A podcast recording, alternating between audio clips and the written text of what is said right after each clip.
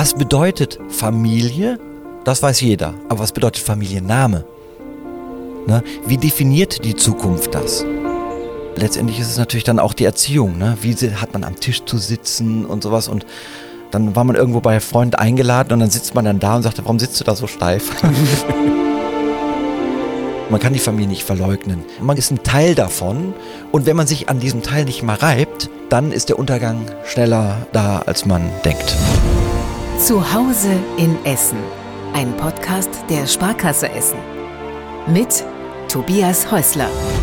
Ja, die Jubiläumsfolge Nummer 10. Herzlich willkommen. Wir feiern auf Schloss Hugenpot und Sie stehen natürlich auf der Gästeliste, weil Sie ja zu unseren Abonnenten gehören, weil Sie ja auf den Follow-Button geklickt haben. Das können Sie auch noch schnell nachholen. Dann meldet sich die nächste Folge ganz automatisch bei Ihnen. Das wird uns freuen. Vielen Dank. Wir haben Adel im Ruhrgebiet. Und damit meine ich nicht die Ruhrbarone wie Thyssen, Haniel, Krupp und Beitz, sondern echten westfälischen Uradel, eine der weitest verzweigten Adelshäuser Europas, die von Fürstenbergs. Uradel heißt, eine Familie muss bis zum Jahr 1400 in mindestens drei Generationen ritterbürtig gelebt haben und das erfüllt seine Familie locker mit bald 730 Jahren Familiengeschichte.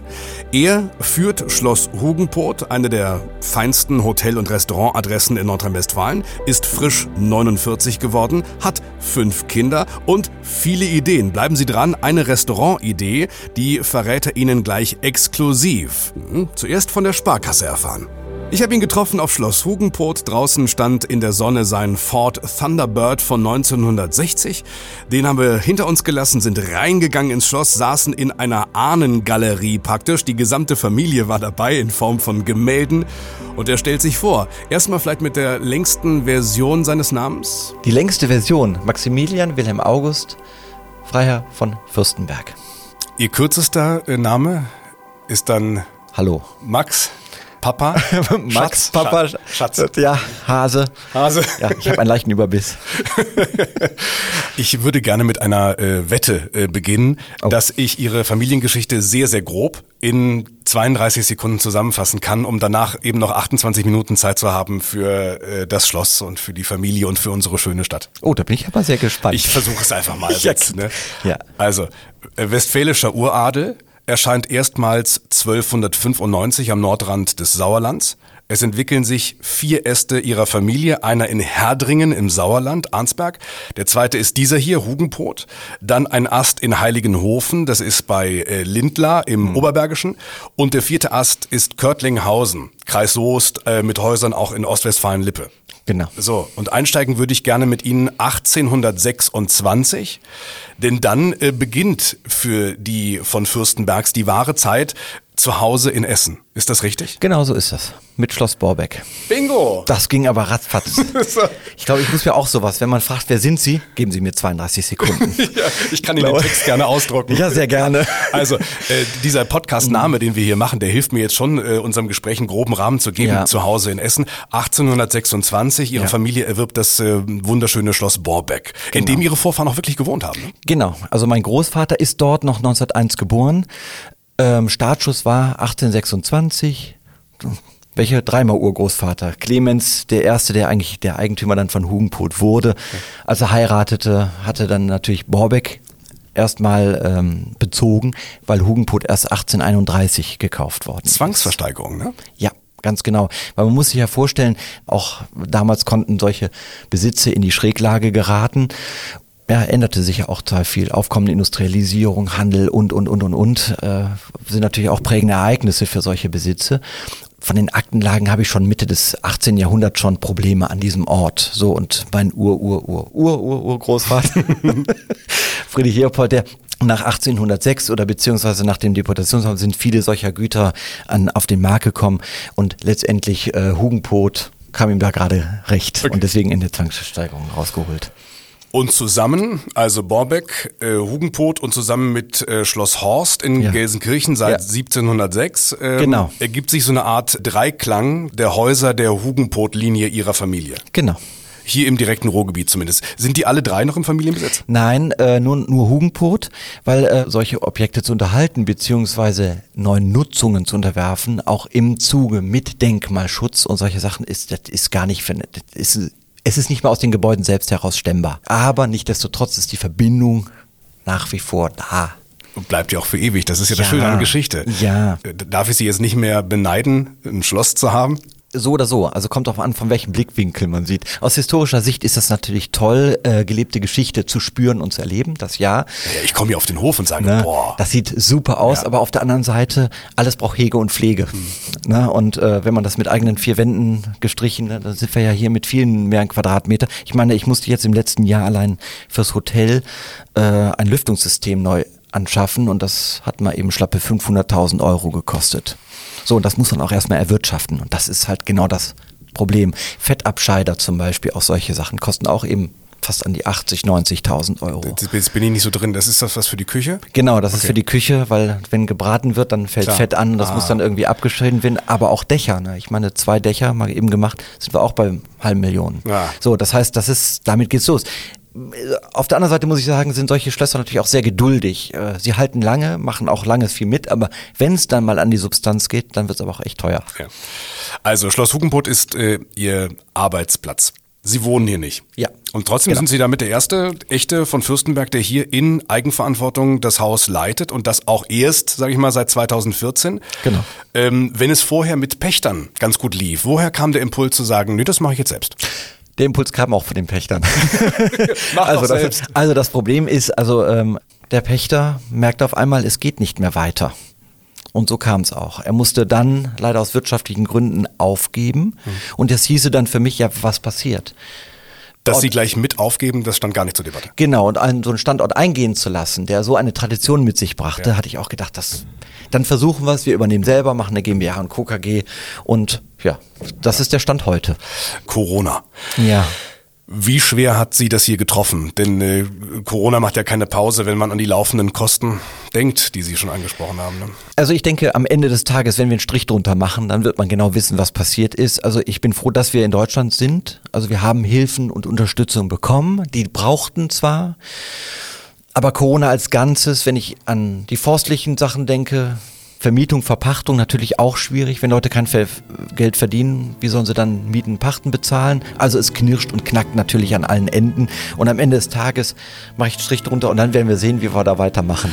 Und ich bekomme bei Ihnen ja hier noch äh, Früchtetee. Das Ja, heißt, Sie ist doch da. Sie haben durchgehalten. Sie starten. Sie haben Reserven. Wir starten, wir haben Reserven, wir starten durch und ähm, in der Gemeinschaft jetzt, denke ich, wird das auch ein guter Weg.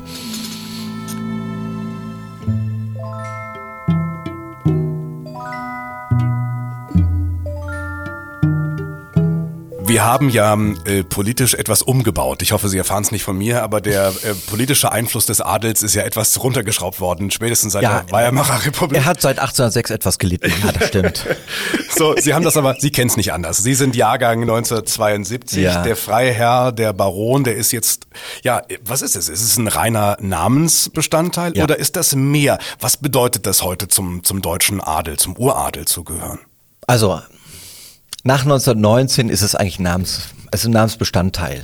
Also Freiherr von Fürstenberg ist mein korrekter Name. Als ich damals in der Uni zur Prüfung wollte, da sagte nee, Sie haben die Scheine noch nicht gemacht. Ich so, wieso das denn nicht? Ich habe die nach meinem Buch doch. Ja, aber hier in den Karteikarten äh, ist das nicht zu finden. Und äh, nach Recherche stellte ich fest, ich hatte nicht eine, sondern ich hatte drei Karteikarten. Unter Freiherr von Fürstenberg, unter von Fürstenberg, unter unter Fürstenberg. Und das bei jemandem, Also- der Geschichte studiert hat. Genau, also da merkt man, dass es dann immer wieder schwieriger fällt. Es ist so, ähm, ich sehe mich immer einer gewissen Tradition verpflichtet, ja. Dem Adel angehörig ist es jetzt, man kann es nicht sagen als Stand oder sowas, das ist schon lange, lange vorbei.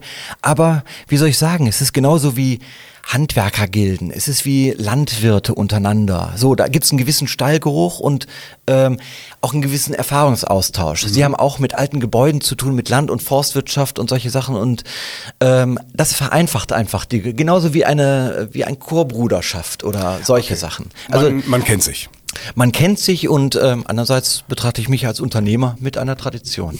Und trotzdem müssen Sie doch als Kind gemerkt haben, irgendwas ist äh, anders, irgendwas stimmt hier nicht im Vergleich zum, zum Leben meiner Freunde beispielsweise. Ja, also das ist natürlich einfach dem Namen schon geschuldet, weil, hm, wie soll ich sagen, es ist Adel hat natürlich immer irgendwas mit einer Geschichte, mit Rittern und mit allem Möglichen zu tun. Ja. Und ich meine, man braucht ja nur die Boulevardpresse aus. Und ich bin neulich ganz erstaunt gewesen. Es gibt sogar eine Zeitschrift, die heißt Adel aktuell. Mhm. Und solche Sachen, also war ich auch sehr fasziniert drüber. Aber auch man hat ja alles immer eine gewisse Vorstellung und manchmal sind es auch gewisse Vorurteile und solche, da muss man halt einfach aufräumen. Trotzdem auf die, ja. auf die, auf die Kindheit nochmal zu sprechen. Ja. Woran merkt man es denn? Vielleicht gibt es ja so einen ersten äh, magischen Moment, wo Sie gemerkt haben, ist irgendwas, ist, war es vielleicht ein Verbot, nach dem Motto, nein, Maximilian, sowas machen wir nicht? Oder war es ein Privileg nach dem Motto, du darfst auf diese Feier deine Freunde nicht, beispielsweise mal? Das ist, das ist unheimlich schwer zu beantworten, weil man merkt es natürlich in der Schule an Leuten, wie sie die Frage, was Fragen stellen, aber auf der anderen Seite hatten wir dann natürlich ein Haus, ich kannte Hugenput natürlich schon von Kindheit aus, für mich war das was Normales und ich habe es erst an der Reaktion von anderen Menschen damals gemerkt, die dann gesagt, boah, was ist denn das oder sonst was? Ja. Für mich war es eher normal, äh, nichts Außergewöhnliches und plötzlich äh, wurde man mit Fragen konfrontiert, adoptiert. Und so hat man sich natürlich als kleines Kind immer weiter rangepirscht. Und äh, letztendlich ist es natürlich dann auch die Erziehung. Ne? Wie hat man am Tisch zu sitzen und sowas. Und dann war man irgendwo bei Freund eingeladen und dann sitzt man dann da und sagt, warum sitzt du da so steif? Oder solche Sachen. Also auch mal von der anderen Seite Erziehung mhm. nach dem Motto, bild dir da mal nichts drauf ein. Du bist ein Kind wie alle anderen auch. Zum Teil, ja. Nee. ja, äh, ja, ja, also nicht also ich hätte es Ihnen gewünscht, Sie wirken, Sie wirken so umgänglich. Also es scheint ja nicht schiefgegangen zu sein. Nein, nein, nein, nein. Also es ist so, dass also äh, ich selber habe immer versucht, auch solche Sachen zu hinterdenken. Es ist eine gute Erziehung, ist vernünftig, ja. Man äh, auch gewisse traditionellen. Es ist immer ganz gut, wenn man weiß, wie man sich dann vorstellt oder wie man Gastgeber ist und solche Sachen kann ja nie schaden. Aber das in Arroganz und in, in Hybris münden zu lassen, also ich glaube, das ist schon sehr mich viel am Platz. Und äh, da ist es natürlich, wenn man mit anderen Menschen kommunizieren will, dann ist das wie bei jedem anderen auch irgendwie. Ne? Das ist dann irgendwo, kommt dann die eigene Persönlichkeit raus. Und äh, ich denke, das ist am Ende des Tages am wichtigsten. Abitur gemacht im Internat? In, ja, ganz in, genau. In Hinterzarten? In, ja, ganz genau. Da ist die Schwarzwaldklinik damals gedreht ja, worden. Ja, baden Ach so, ist er. Ja, ja, ja, ganz genau. Die haben bei mir damals Erdbeeren gekauft. Wer? Äh, Professor Brinkmann? Ja, genau. Ja, die Schauspieler, die standen dann plötzlich vor mir und ich so, oh, ja. war die ganze Crew. Das war noch so eine Erinnerung. Schön. 93, ja. ähm, Abitur Zivildienst und dann ging's los. Dann haben sie sich eben nicht für Jura und BWL entschieden. Ich habe äh, neulich den Satz gelesen, ähm, du studierst Jura äh, oder BWL oder dein Bruder ist Alleinerbe. Ja. ja aber äh, sie, sie ich weiß nicht, ich irgendwo habe ich gelesen, Rebellion mit Augenmaß. Äh, Sie haben sich für was ganz anderes entschieden. Und es war auch ganz gut eigentlich. Ich habe Archäologie gemacht. Ich bin Forscher, Geisteswissenschaftler. Und als eben der äh, Tod meines Vaters reinbrach und ich mich schnell umorientieren musste, da bin ich wissenschaftlich an die Sache herangegangen. Ich habe die Leute gefragt, ich habe mir die Sachen erarbeitet. Also dementsprechend kann ich für mich sagen, das getan zu haben, war richtig, war gut, hat mir Freude gemacht und bei allem anderen hat man sich dann schon durchgeforstet.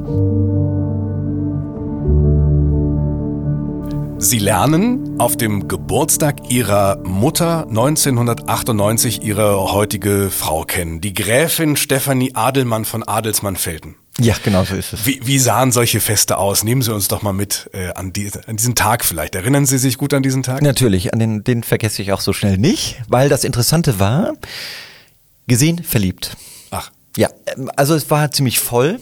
Also viele Freunde der Familie etc. Äh, waren natürlich eingeladen und das Faszinierende an der Geschichte war, wir wurden uns vorgestellt und fingen direkt an, uns zu unterhalten und ein wirklich ein alter Freund von mir, zwei Meter groß, stand zwischen uns beiden. Und das Ergebnis all dessen war, ich kann mich bis heute nicht erinnern, dass der dabei stand. oh, das ist mal schön. Das ist so, und ich weiß noch, als sie dann, äh, das Fest war vorbei und ähm, ich habe sie noch verabschiedet und sie trug damals einen so einen geflochtenen Zopf hinten. Und das war das Letzte, was ich noch von ihr sah, als sie ging. Und ich war da echt traurig. Und dann hat es nochmal sechs Monate gedauert, bis sie sie wiedergesehen hat. Genau, und dann hatte sie, ähm, äh, ich hatte noch einen Zettel, den habe ich heute noch, wo sie ihre Adresse drauf geschrieben hat. Den halte ich immer noch in Ehren. Ja. ja, und dann rief sie dann irgendwann mal an. Wir hatten uns grob da verabredet, mal nach Bonn in die Springmäuse zu mhm. gehen. Und das haben wir gemacht. Und das war dann. Kabarett. Das war dann äh, der Startschuss letztendlich und das hat dann nicht mehr lange gedauert. Ja, nicht mehr lange gedauert. Dann standen, sie, dann standen sie in der Welt am Sonntag. Ich zitiere mal, Baron Maximilian heiratet in hellgelber Seidenweste und Zylinder, die Braut ja. Stefanie in Naturseide in Eierschalen weiß und mit einem Schleier, der schon das Haupt der Schwiegermutter bei deren Hochzeit bedeckte. Ja. Es ist schon ein bisschen was anderes. Also spätestens da hätte ich es gemerkt als junger Mann. Es ist irgendwas anders in unserer Familie. Ja, also das, also das, das anders, das kriegt man so gesehen schon relativ ja. schnell mit. Ich kenne Geschichten von meiner Familie, wo bei den meisten, sagen wir mal, den Großeltern schon aufhört. Ja. Sie wissen schon ihre Geschichte von den Urgroßeltern schon nicht mehr. Mhm. Unsere Geschichte, es geht, glaube ich, jetzt, ich weiß nicht, 22 oder 23 Generationen in die Vergangenheit. Und das ist ja das Faszinierende. Sie äh, Wollen Sie damit sagen, dass Sie einfach auch heutzutage akzeptieren müssen, dass sowas ja schon fast aus historischen Gründen dann auch in der Welt am Sonntag stehen muss? Welche Farbe Ihre Weste hatte? Immerhin, das war ja ist ohne die Dokumentation der heutigen Zeit. Ne? Ja, muss, weiß ich nicht, aber es ist halt das Interesse. Man, man merkt, dass man halt auf Interesse stößt ja. und es ist einfach es ist ja auch immer noch ein Blick in eine vergangene Zeit. Wir haben die Kutsche benutzt, wir sind zu einem Schloss gefahren und äh, deswegen auch der Zylinder selbst, der wird kaum noch getragen, aber bei Beerdigung hatte ich jetzt letztens auch ein Kött und Zylinder an. Ja. So, weil ich wusste, dass der Verstorbene es sehr mochte. Also war sehr betont bei solchen Klamotten so. Und deswegen tat ich das auch, aber ich hatte trotzdem bunte Socken an. Ja, gut. So, und äh, solche Kleinigkeiten. Aber es ist einfach immer, ich kann schon verstehen, dass es halt auch ein Stück weit eine Faszination ist. Ich meine, das Königshaus in, in England oder solche Sachen, es ist ja schon toll zu sehen. Also es ist ja schon ein Medienspektakel, wenn sie mit so einer Kutsche rumfährt und solche. solche. Verfolgen Sie das? Ich haben, selber nicht. Haben nein. Sie Spaß an sowas? Gucken äh, Sie nee. The Crown als äh, Netflix-Serie? Nee, nee, nein, nee, ich bin, ich, nee. Ich? Äh, auch nicht. Also das liegt natürlich, wir haben fünf Kinder äh, okay, also. und äh, bis wir dann äh, fertig sind am den Tag, haben wir die Stunde Freizeit ja, abends irgendwann mal und äh, nee. Ja kennengelernt auf dem Fest ihrer Mutter. Ja. Ich fasse noch mal zusammen. Ja, ihre ja, Frau trägt den Schleier ihrer Mutter und es gibt die Geschichte, dass ihre Mutter dann noch, äh, Stefanie, das, das eigene Hochzeitsdatum auf den Anrufbeantworter gesprochen hat. Ach, sie das dann, ja. Sie habe es vom Anrufbeantworter erfahren, wann sie selbst heiratet. Wie, wie sage ich, da ergibt sich jetzt auch gar keine richtige Frage draus, aber ihre Frau muss eine sehr starke, sehr tapfere Frau sein. Ja, ist sie. Ja? Absolut, ja, ja. Also sie hat schon mit mir äh, einiges durchmachen müssen, aber äh, sie ist es. Vermutlich hilft auch bei so etwas die eigene Adelsgeschichte. Also zu wissen, wie solche ja. Familiendynamiken funktionieren. Ja. Und warum die Mutter, der Vater vielleicht auch eine ganz besondere Rolle auch im Leben des Partners spielen. Ja, ja. In dem Moment, wo man in sowas groß wird, lernt man auch ein Stück solcher Aufgaben. Man muss sich halt nicht mehr erklären. Ja, das, das glaube ich. Ja. Und sie wirken dabei auch sehr, sehr positiv. Also ich sehe sie jetzt noch nicht so schnell im Garten von Oprah Winfrey sitzen nee. mit Tränen in den Augen. nein, nein, nein.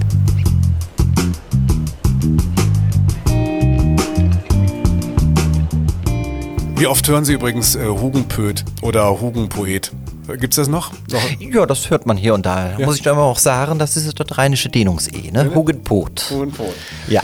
Ähm, woher kommt der Name eigentlich? Hugen ist, was Hugen ist der, ist Frosch? Der, genau, Frosch Kröte? oder Kröte, Kröte, genau. Und der Pot ist ja der Pot, Püt, Püt, Pfütze, Topfteich. Teich. Genau, also Froschteich im Prinzip. Und man muss sich ja vorstellen, dass im Mittelalter hat man immer das Naheliegendste genommen also ein Teich, man hat die Pfähle reingehauen und hat dann das Schloss draufgebaut. Und deswegen hieß das wahrscheinlich auch schon damals. Dann lassen wir uns mal da kurz in dem Froschteich da errichten. Gib mir jetzt mal so, ich gebe mir mal so 20 Sekunden für ein bisschen Werbung. Was ist für Sie das Besondere? Was, was kann man hier erwarten, wenn man hierher kommt, hier feiert, hier isst, hier schläft? eine gewisse Authentizität. Also es ist äh, gelebte, ein Stück weit gelebte Geschichte. Das, äh, das, was mich an Hugenpot, also wenn ich das jetzt mal, das, die Familiengeschichte alles mal ausblende, ist, ähm, es ist ein Schloss, was zwischen Düsseldorf und Essen liegt.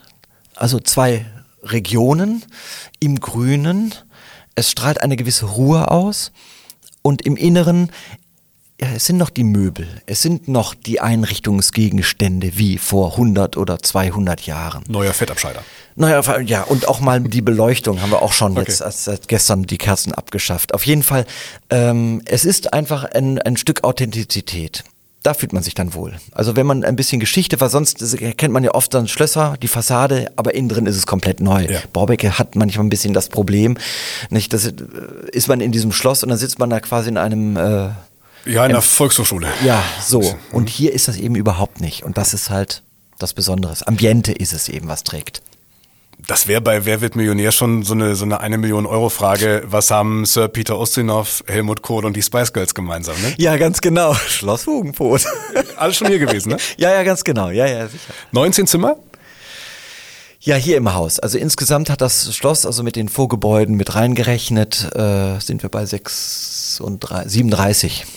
Immer schon große Küche, nicht erst mit ihrer äh, Spitzenköchin Erika Bergheim, sondern äh, schon in den 80ern haben sie sich da Ja. den, den, den ersten Stern erkocht. Erika Bergheim, das war ein großer Name, der, der steht über allem eine Zeit, die jetzt endet. Ist das ein schwerer Verlust? Ja, es ist natürlich äh, schon eine Zäsur, das muss ich schon sagen. Aber auf der anderen Seite, äh, das hatte ich ja gerade, was die Corona-Krise und solche Sachen betrifft, es ist wieder auch eine neue Chance. Weil das bedeutet, Frau Bergheim ist ja gar nicht weit. Sie will ja in der Pierburg ihr neues Restaurant machen. Und wir wollen natürlich streben an den Hugenpot auch wieder etwas verjüngt vielleicht, auch eine Sterneküche, was heißt Sterne, ein Fine Dining. Und wenn wir einen Stern bekommen, sind wir stolz. Aber erst auch mal sowas zu starten. Und da denke ich mir, gerade in der Gastronomie, da ist Konkurrenz belebt das Geschäft ein Stück weit. Ab zwei ist man eine kulinarische Landschaft. Ne? Kann man sagen. Und aus dem Grunde sehe ich das äh, zwar äh, persönlich als natürlich, klar ist es natürlich ein großer Verlust, aber auf der anderen Seite bietet es auch wieder was Neues. Eine Veränderung halt. Ja, natürlich, klar. Ja. Wie wichtig ist, dass äh, Schloss Hugenpot ähm, in Essen ist? Sie kriegen es hier nicht weg. Das steht jetzt hier am Krötenteich, ne? So. Ja. Aber äh, wie wichtig ist der Einfluss äh, von Essen? Denn Sie haben ja hier vielleicht nicht die klassische große Fine Dining Tradition wie vielleicht in Münster, Bonn, Heidelberg. Ja, also es ist ja eine sehr bewegte Ecke hier. Düsseldorf ursprünglich, also ich habe noch einen Geldschein von 1923, 10.000, äh, 10 Millionen Mark Schein mit Hugenpot drauf. Das war dann irgendwann Gemeinde La Laupendahl und wurde erst dann eingemeindet. So ist dann Mintat an Mülheim gegangen, Kettwig nach Essen. So, es ist immer eine äh, Landschaft, die im Endeffekt zwischen Ruhrgebiet und dem Rheinland liegt. Und ich glaube, das macht es auch ein Stück weit aus. Wir haben die Ruhr, wir haben die, die Landschaft und äh, dadurch, dass es äh, klar zu Essen gehört, ist es auch, ich meine, die Ruhr läuft hier direkt, sind wir hier im Ruhrgebiet. Sind auch immer Freunde, die ich gesagt habe, wenn ich hierher von dem Ruhrgebiet, kennt man immer mit qualmenden Schornsteinen und solche Sachen. Und wenn wir in Hugenput standen, sagte ich, Willkommen im Ruhrgebiet. Das dachte, oh, wirklich? Ich sagte, ja, 500 Meter weiter fließt doch der Ruhr direkt. Haben Sie einen, einen engeren Kontakt zur, zur Stadt? Einen Lieblingsort vielleicht? Ja, also ich selber investiere ja auch in Essen, ne? also vor einiger Zeit eben auch die Zeche Bonifatius.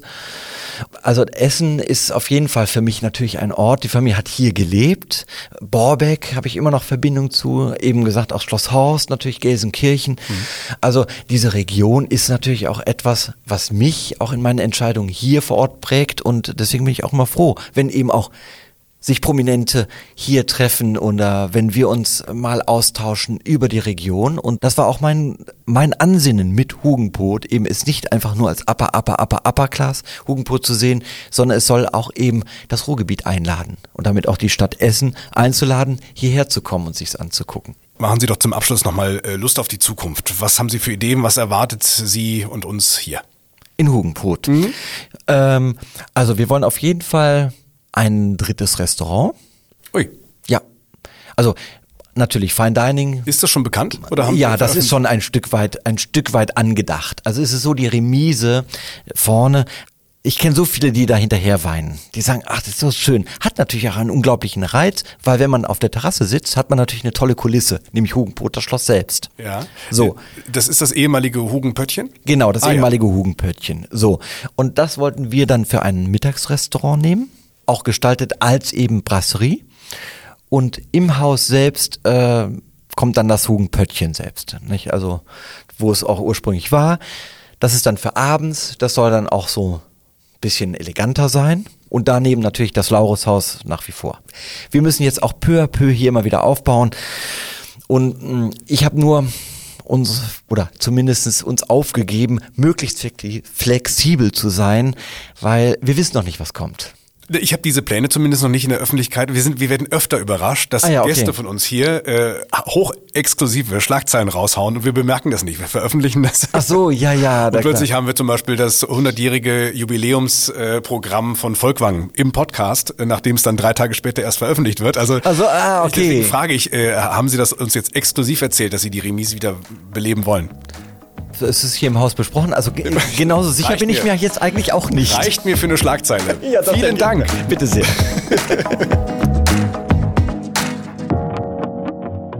Ja, vielleicht äh, brechen Sie mir jetzt doch noch mal in Tränen aus. Äh, Ich riskiere jetzt mal was. Fünf Kinder im Alter von neun bis 17. Wie sah Homeschooling aus? Äh, es war eine gewisse Herausforderung. Also, ähm, dass unser Internet nicht durchgebrannt ist oder irgendein Computer in Flammen aufgegangen ist, das ist wirklich noch alles. Also es ist wirklich schon eine Herausforderung gewesen. Das Gute ist natürlich bei den Älteren, äh, sie können mittlerweile mit dem Computer umgehen, kriegen auch teilweise, sind welche von den Schulen gestellt. Aber es ist halt tatsächlich wirklich das Internet, weil gerade auch im letzten Jahr fing dann auto automatisch die Telekom dran, eine Leitung zu, auszubessern und da hatten wir gar kein Internet im Haus. Oh, wunderbar. Und dann musste ich kurzfristig so einen Turm bestellen und sagen dann, dass wir wenigstens ein bisschen LTE bekommen, Ach so, okay, ne, um dann das Nötigste abzufangen. Aber es ist schon eine gewisse Herausforderung. Und ähm, ich meine, es ist für mich auch das erste Mal jetzt ein so ein Podcast mit Mikrofon vor der Nase und äh, Kopfhörer auf und dieses ganze Equipment, aber man hat trotzdem einen Menschen gegenüber, Ja. wo man auf eine Mimik reagieren kann. Wenn man aber auf einem Computer guckt, Ja. es ist schon sehr anonymisierend. Es ist auch teilweise für die Kinder echt deprimierend. Das ich. Und nicht einfach. Also ich habe auch ein paar Aufnahmen gemacht, wie Sportunterricht unter Corona aussah. Also, da mussten dann, war dann der Laptop und daneben war mein, mein Sohn, der einen Liegestütz So auf so einem Matte. Teppich machte. Also das war schon, also es entbehrte manche Situationen nicht der Komik.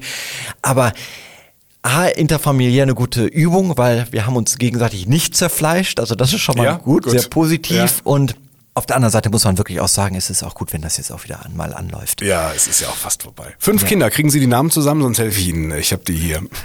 Ja, äh, ja, Moment, ich muss jetzt mal in die Ausregung. Ne? Gut, es ist also, äh, ja, also unsere älteste ist Elisabeth. 2004, ne? F- Ja, geboren, dann Friedrich Leopold, Leo genannt, dann Konstantin, unser Raban Maximilian, unser Maxchen Mhm. und dann Philippa als jüngste. Die hatte ja ausgeglichensten Charakter und Ja? ja, ja, ist meistens immer so. Die haben am meisten immer erdulden müssen.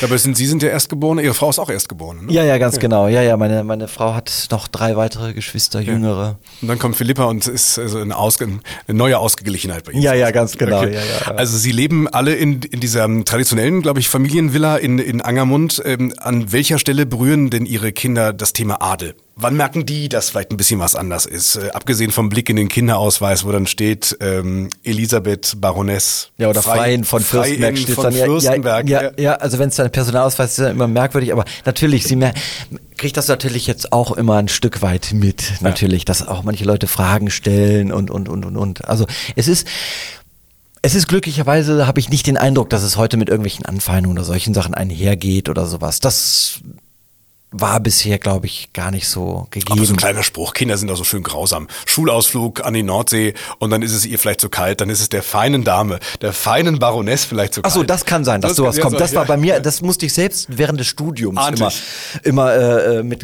weil da waren sogar selbst die Professoren, die mich dann immer hops nahmen und Ja. so sagten, seine Adeligkeit oder so oder äh, solche Sachen. Exzellenz. Aber ja, seine Exzellenz oder Bringen, bringen Sie einfach in den nächsten Jahren die Hausarbeit vorbei. Das Ja, ja, genügt uns schon. genau, genau. Die Anwesenheit allein macht Freude. Ja. Ja, also das sind auch gerade auch bei den Exkursionen, die wir hatten, äh, und das, das, also ich glaube, das bleibt nicht aus, aber da sage ich mir, in einer Gruppe kriegt jeder das Fett ab. Eben. Also als ich in der äh, Schule war damals, da war es manchmal auch, wurde man teilweise ausgegrenzt. Also das war zu dem Zeitpunkt war es manchmal nicht ganz so leicht, weil da wurde ich tatsächlich, ob meines Namens teilweise echt gehänselt. Ja. Also da ging dann immer hinterher und äh, Fürstin und so haben einen immer so ein bisschen abgedrängt, dass wir den jetzt schon wieder und so. Das habe ich als Kind teilweise mitgemacht, miterlebt, ja.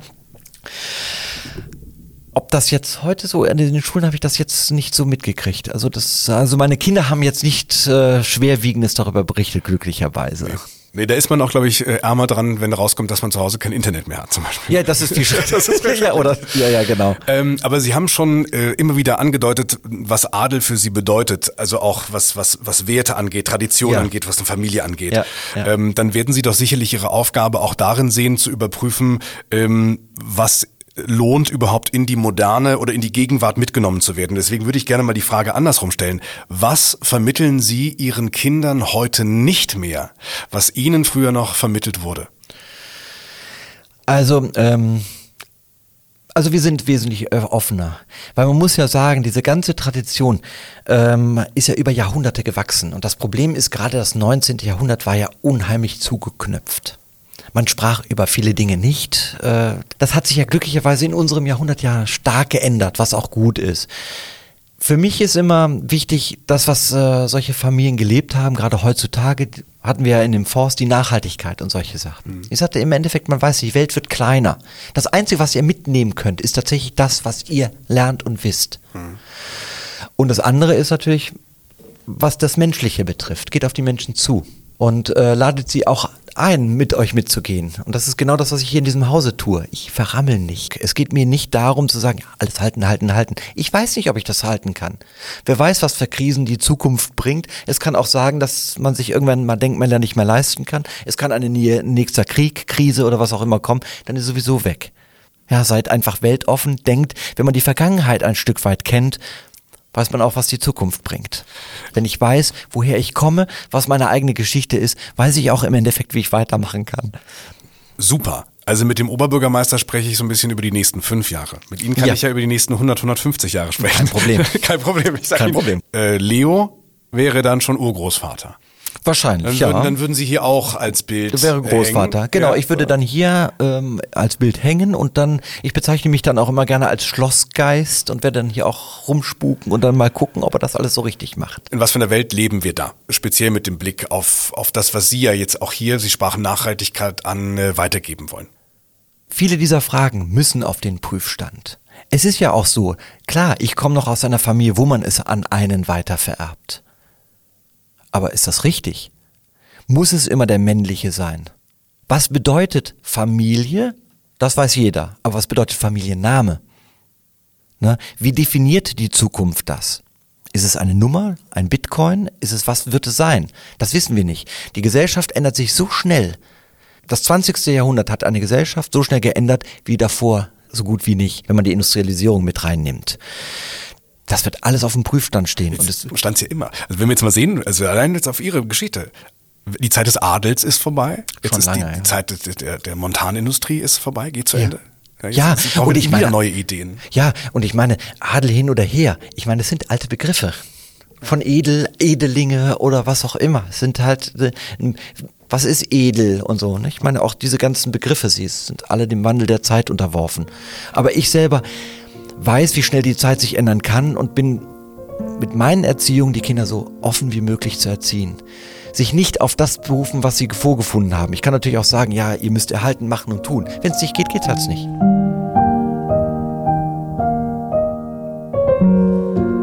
Das ist genau meine letzte Frage. Ja. Witzig, dann sind wir jetzt genau an dem Punkt. Ja.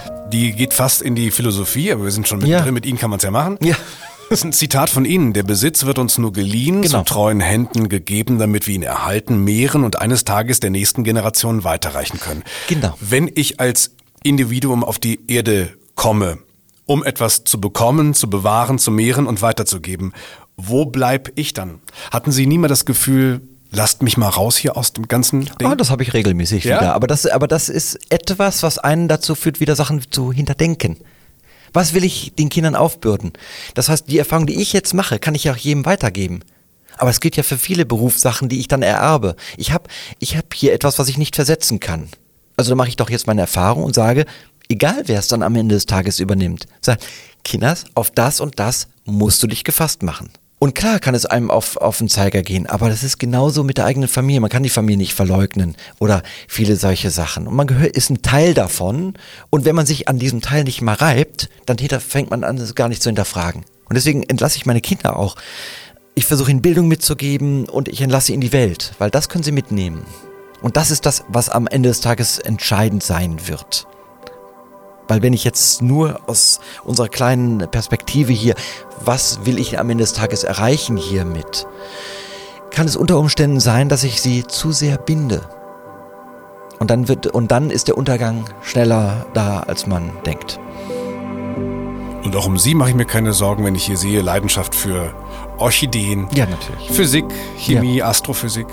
Also da schlummert schon viel Individualisierung und viele neue Ideen. Das wäre dann eigentlich Thema für die nächste Folge.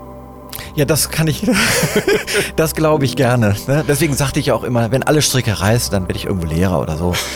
Oder Gärtner. So weit soll es mal nicht kommen. Nein, nein, so wird es auch nicht kommen. Baron von Fürstenberg, Ja. danke für Ihre Zeit. Ja, hat mir sehr viel Spaß gemacht. Danke Ihnen für das nette Gespräch. Wenn Ihnen diese Jubiläumsfolge Freude gemacht hat, und das habe ich doch genau gesehen, dann äh, schicken Sie sie doch mal an Freundinnen und Freunde, die entweder gern gut essen gehen oder die die Bunte und Gala zu Hause haben oder die sich einfach für Geschichte unserer Stadt interessieren. Feedback gern an podcast.sparkasse-essen.de. Da können Sie auch gern den nächsten Gast vorschlagen. Wir freuen uns. Und damit wünsche ich einen sensationellen Sommerstart in unserer schönen Stadt. Das war Zuhause in Essen, ein Podcast der Sparkasse Essen.